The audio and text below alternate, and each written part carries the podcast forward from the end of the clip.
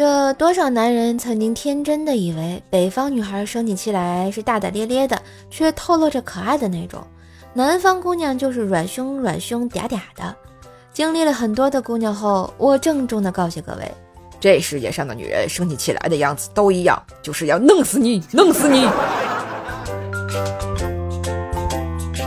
老公给老婆发了一个五二零的红包，敷衍我爱你。稍后，老婆给老公发了一个五点二元的红包，并敷衍我爱你多一点哟。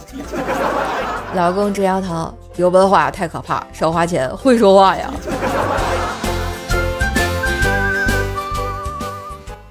今天上完厕所，不小心掉了十块钱在里面，想了半天没决定捡不捡，想走又舍不得，想捡起来又下不去手，于是我果断又丢了一百在里面，总算下得去手了。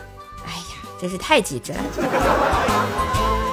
嘿，今日份段子就播到这里啦，我是段子搬运工射射呀。喜欢节目记得随手点赞、订阅专辑，并给专辑打个五星优质好评送月票哟。